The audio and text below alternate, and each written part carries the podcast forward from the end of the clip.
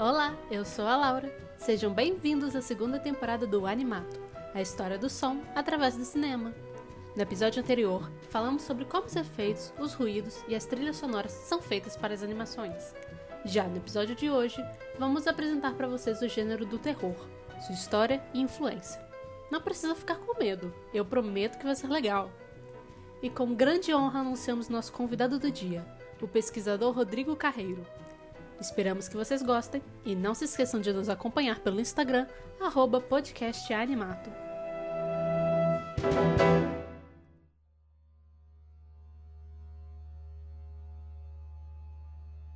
Para começar, me responde uma dúvida.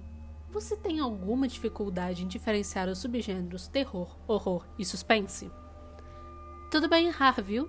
Eu, particularmente, tenho bastante dificuldade. E um dos motivos para isso acontecer é porque esses três subgêneros trabalham em cima da mesma emoção, o medo. E como ferramenta para chegar a essa emoção que tanto nos aflige, os filmes podem ou não utilizar do susto. Para Anne Radcliffe, uma escritora inglesa do século XVIII, há uma distinção bem nítida entre o terror e o horror.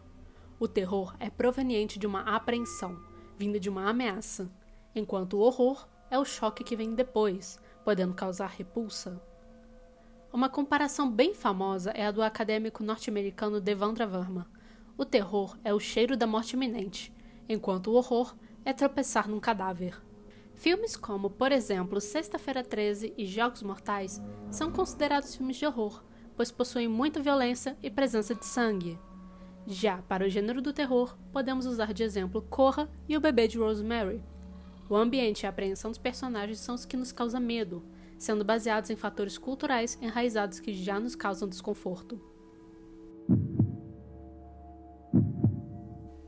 Mas e o suspense? Aonde ele se encaixa nessa história?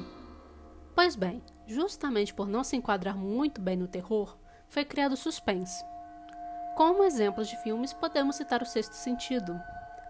Para completar, de acordo com Alfred Hitchcock, o que caracteriza o suspense é a ausência do susto, que é uma das principais características presentes nos filmes de terror. Um exemplo que ele utilizava para fazer essa diferenciação e que ficou muito conhecida foi a de uma bomba explodindo em cena. Se a bomba explodir sem antes o espectador ter conhecimento sobre ela, a explosão vai gerar um grande susto. Mas se o espectador soubesse que havia uma bomba ali, durante toda a cena o espectador ficaria apreensivo e focaria no que poderia acontecer com a bomba.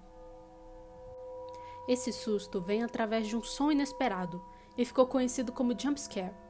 O segredo do susto que você leva está na mixagem de som, mais precisamente no volume elevado do áudio que acompanha a cena, que interrompe o silêncio que seus ouvidos estão acostumados. É nesse momento que você pula de susto, o que é uma resposta involuntária do corpo humano sobre a perturbação dos sentidos, mais precisamente a visão e a audição. O susto em é a resposta do corpo humano após liberar uma quantidade alta de hormônios de adrenalina na corrente sanguínea, como uma forma de proteger contra ameaças. O que também cria o instinto de lutar ou fugir. Cada pessoa vai reagir de um jeito diferente.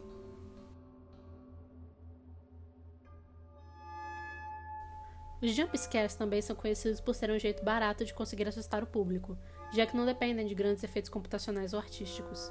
Atividade Paranormal de 2007 é um exemplo disso.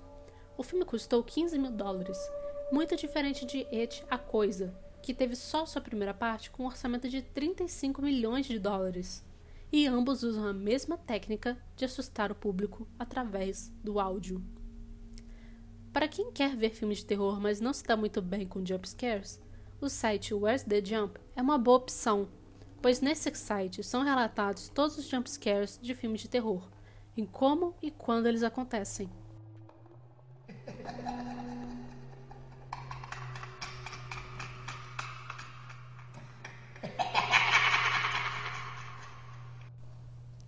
Filmes de terror precisam causar apreensão. Como nós já falamos em outro episódio, o silêncio em filmes hoje em dia chega a ser estranho. Momentos de silêncio em filmes de terror fazem crescer a tensão na cena e no espectador que assiste pois cada degrau rangendo, passos, respiração, tudo fica mais perceptível. Mas o segredo mesmo está no infrassom. Infrassom é uma onda sonora grave que fica abaixo de 15 ou 20 períodos por segundo, ou seja, abaixo do que o ouvido humano consegue perceber. mas elas não são inauditíveis.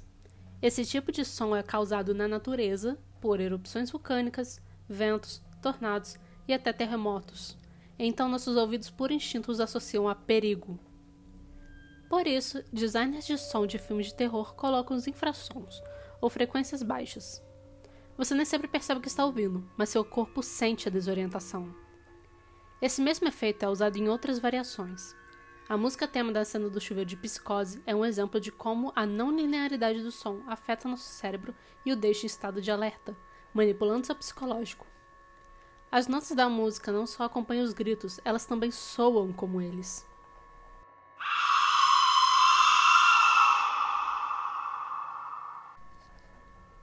Ao compor músicas para filmes de terror, um jeito é prestar atenção nas notas. Notas maiores dão a impressão de positividade e felicidade, enquanto notas menores, em variação das notas maiores, passam sentimentos tenebrosos e tristes. Assim, provocam estranhamento, como se algo não estivesse certo. Você pode pegar uma peça composta por notas maiores e transcrevê-las para algo em tom menor, mudando a associação de algo alegre para algo sombrio. Isso também cria aquele sentimento de dissociação que já comentamos, que é o ponto dos filmes de terror.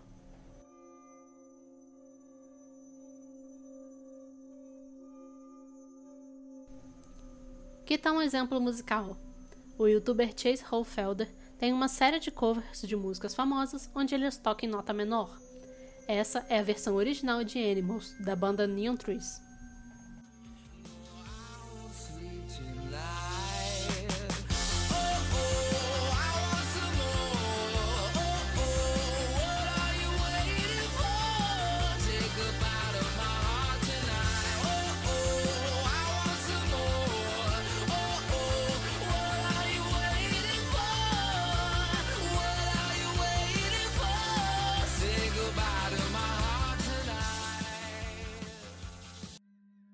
E essa versão em nota menor feita por Chase.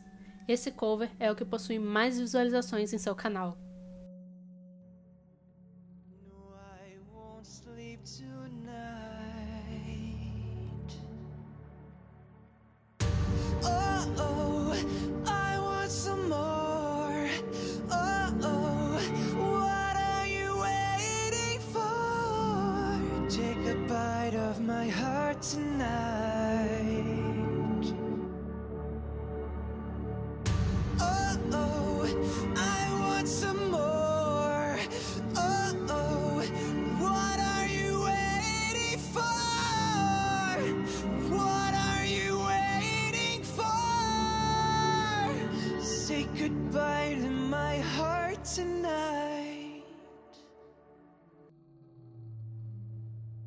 Outra técnica muito importante é a do personagem não visto. Espíritos e assassinos frequentemente aparecem como seres que assombram o protagonista, e não saber de onde eles vêm, ao mesmo tempo que pode ouvi-los, torna tudo muito mais assustador. O medo do desconhecido é natural do ser humano. Sons de passos, objetos se movendo, animais agitados como cães latindo, conversas fora de cena, entre outros. Um exemplo é o filme Sangue de Pantera, não vemos a transformação dos felinos, mas ouvimos seus rugidos bem alto. Ou o som das facas de Fred Krueger em A Hora do Pesadelo, as conversas no telefone de pânico, ou até a lendária música do filme Tubarão, que toca quando o animal se aproxima de suas vítimas.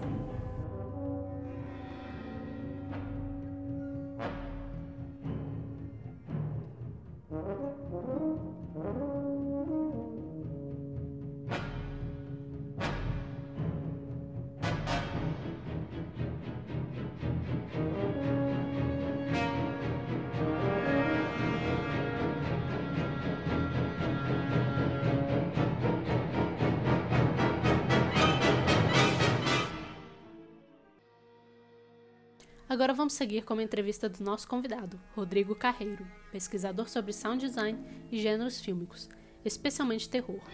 Ele é autor dos livros Era uma vez no Spaghetti Western, O estilo de Sérgio Leone, a pós-produção do som no audiovisual brasileiro e é autor e organizador do livro-texto O Som do Filme, uma introdução. É claro que não poderemos deixar de perguntar ao Rodrigo sobre as diferenças existentes entre o terror e o horror uma definição confusa para nós e temo que gera muita polêmica entre os pesquisadores nacionais e internacionais. No fora do Brasil, especialmente para os pesquisadores, é horror. Ninguém fala de terror, fala de horror. Mas eu gosto de uma definição, assim, que na verdade eu não sei se é exatamente dele, mas a primeira vez que eu vi essa definição foi através dele, do Carlos Primato, também é um pesquisador de horror brasileiro, da história do horror e tal. E ele fala que o, a diferença entre terror e horror é que o horror é um termo que se refere ao que acontece com o espectador fisiologicamente quando ele assiste a uma cena é, assombrosa ou amedrontadora. Né? E o terror é o que acontece depois. Né? O horror acontece na hora da cena, o terror vem depois, vem depois, ou seja, é aquele momento em que você, você na hora grita, seu coração palpita, você segura o braço de quem está do lado ou algo parecido, depois vai vir a, a parte do suar frio, sei lá, fechar o olho, ou ficar pensando na, naquilo, ficar horrorizado, literalmente. Isso é uma definição que eu ouvi dele e eu achei muito legal, muito interessante. Mas, assim, do ponto de vista de pesquisa, faz muita diferença não, tá? São do, dois termos que muitas vezes são usados como sinônimo. Uma das principais características do gênero horror é a presença do grito, e essa ação tornou algumas atrizes muito conhecidas como Scream Queens. Rodrigo traz exemplos de algumas atrizes e seus respectivos papéis, muitas vezes conseguidos devido ao grito potente que elas conseguem fazer.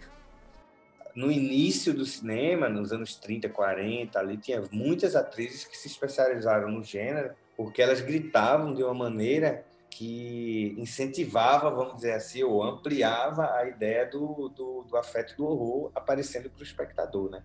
A atriz que fez King Kong, Fay Ray, ela foi escolhida para o filme por causa do grito, né? Não tinha nada a ver com a aparência dela, nada. A própria Janet Leigh de Psicose é uma scream queen conhecida da década de 50 e 60 e depois a filha dela, Jamie Lee Curtis, acabou se tornando um pouco uma scream queen também depois de que ela fez Halloween, né, na década de 70. Em 2012, foi lançado o filme Barbarian Sound Studio, na história, vemos um engenheiro de som que viaja para um estúdio para cuidar da mixagem de um filme. Porém, coisas estranhas começam a acontecer conforme a fixação do protagonista com seu trabalho cresce. O longa traz uma forte mixagem de som, repleta de gritos e efeitos sonoros de arrepiar. Mas vamos focar nisso, os gritos. A história do longa que está tendo seu som mixado dentro do Barbarian Sound Studio é para um filme de horror. Então temos personagens gritando e fazendo sons extremos, esses gritos e efeitos sonoros sombrios e perturbadores se misturam com o estado psicológico do protagonista, sinalizando momentos de loucura.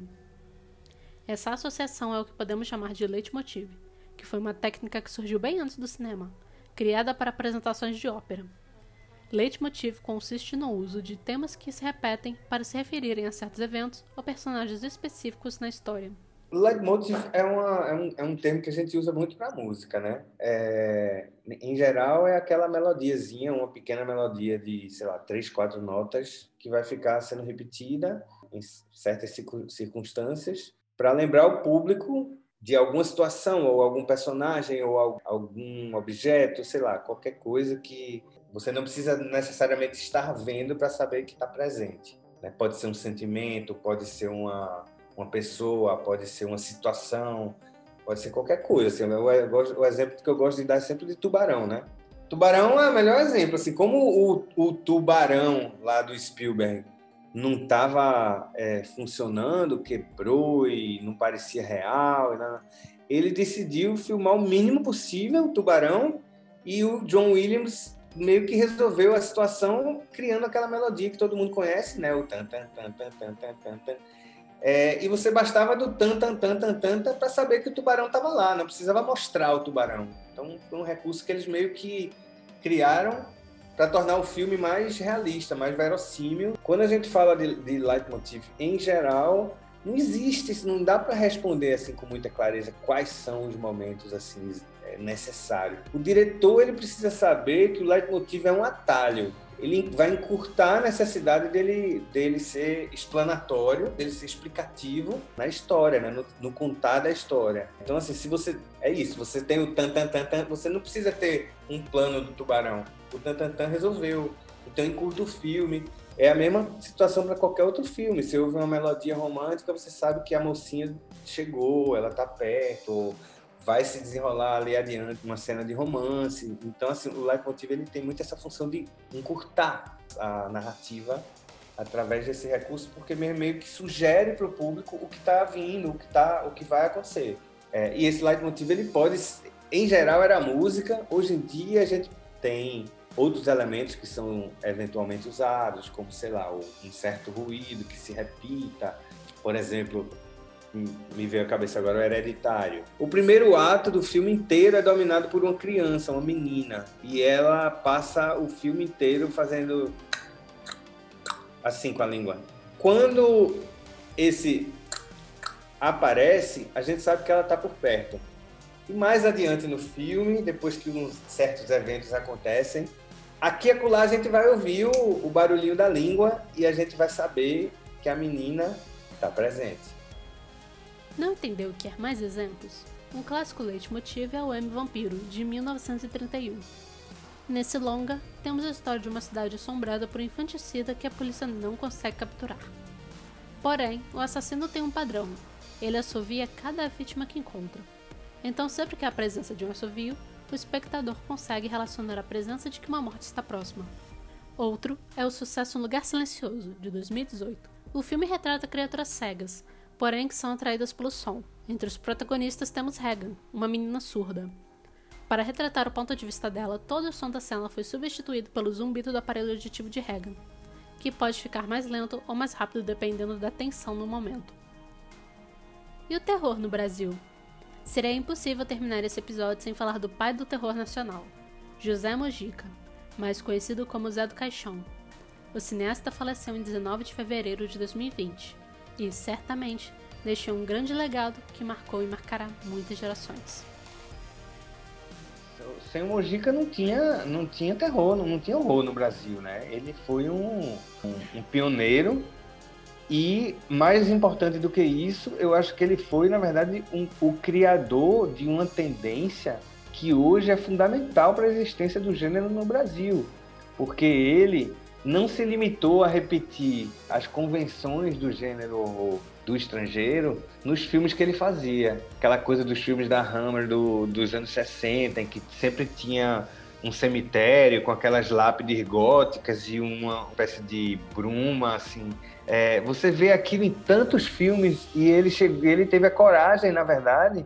Claro, ele, ele pegou um elemento ou outro das convenções do horror internacional, e até dos quadrinhos de horror, porque na, na época em que ele começou a filmar, na década de 60, existia muito quadrinho de horror, muito, e, e essa ele não esconde, ele fala, o cinema de horror para ele teve muito menos influência estética do que o quadrinho de horror, que era o que ele realmente consumia, embora o pai dele fosse um, proje um projecionista né, de cinema. Ele tinha essa, esse fanatismo pelo quadrinho, mas ele viu muita coisa no cinema do pai dele, só que ele não lembra quem foram as pessoas, os filmes, ou os diretores que ele viu. Mas ele teve essa coragem de pegar o, o imaginário nacional de horror e inserir nos filmes dele essa coisa do sincretismo religioso, de você ter aquele, os ciganos ali, uma bruxa que não tinha cara de, daquela bruxa do Mágico de Oz, mas era uma bruxa que parecia mais uma cigana. Né? Por quê? Porque naquela época tinha essas pessoas circulando mesmo no Brasil, muito ligado ao universo do circo, ele também era fascinado por circo. Você junta esse monte de influência aí na cabeça de um rapaz que é semi-analfabeto, né? É, o Mojica é semi-analfabeto, é tudo muito intuitivo nele. E aí saiu o que saiu, assim, saiu essa mistura original, que você não encontra em outro diretor, não encontra em, outro, em outra cinematografia, e, e que é muito genuinamente brasileira.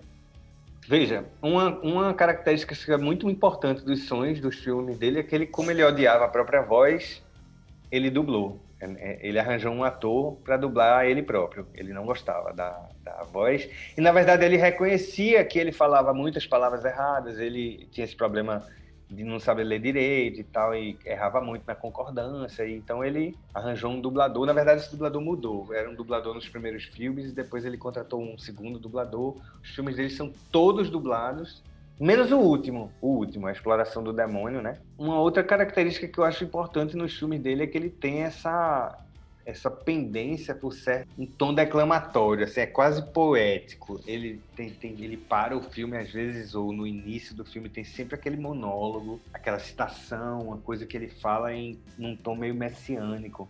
Torna os filmes deles um pouco artificiais, artificiais, mas por outro lado dá a ele uma marca estilística assim muito própria.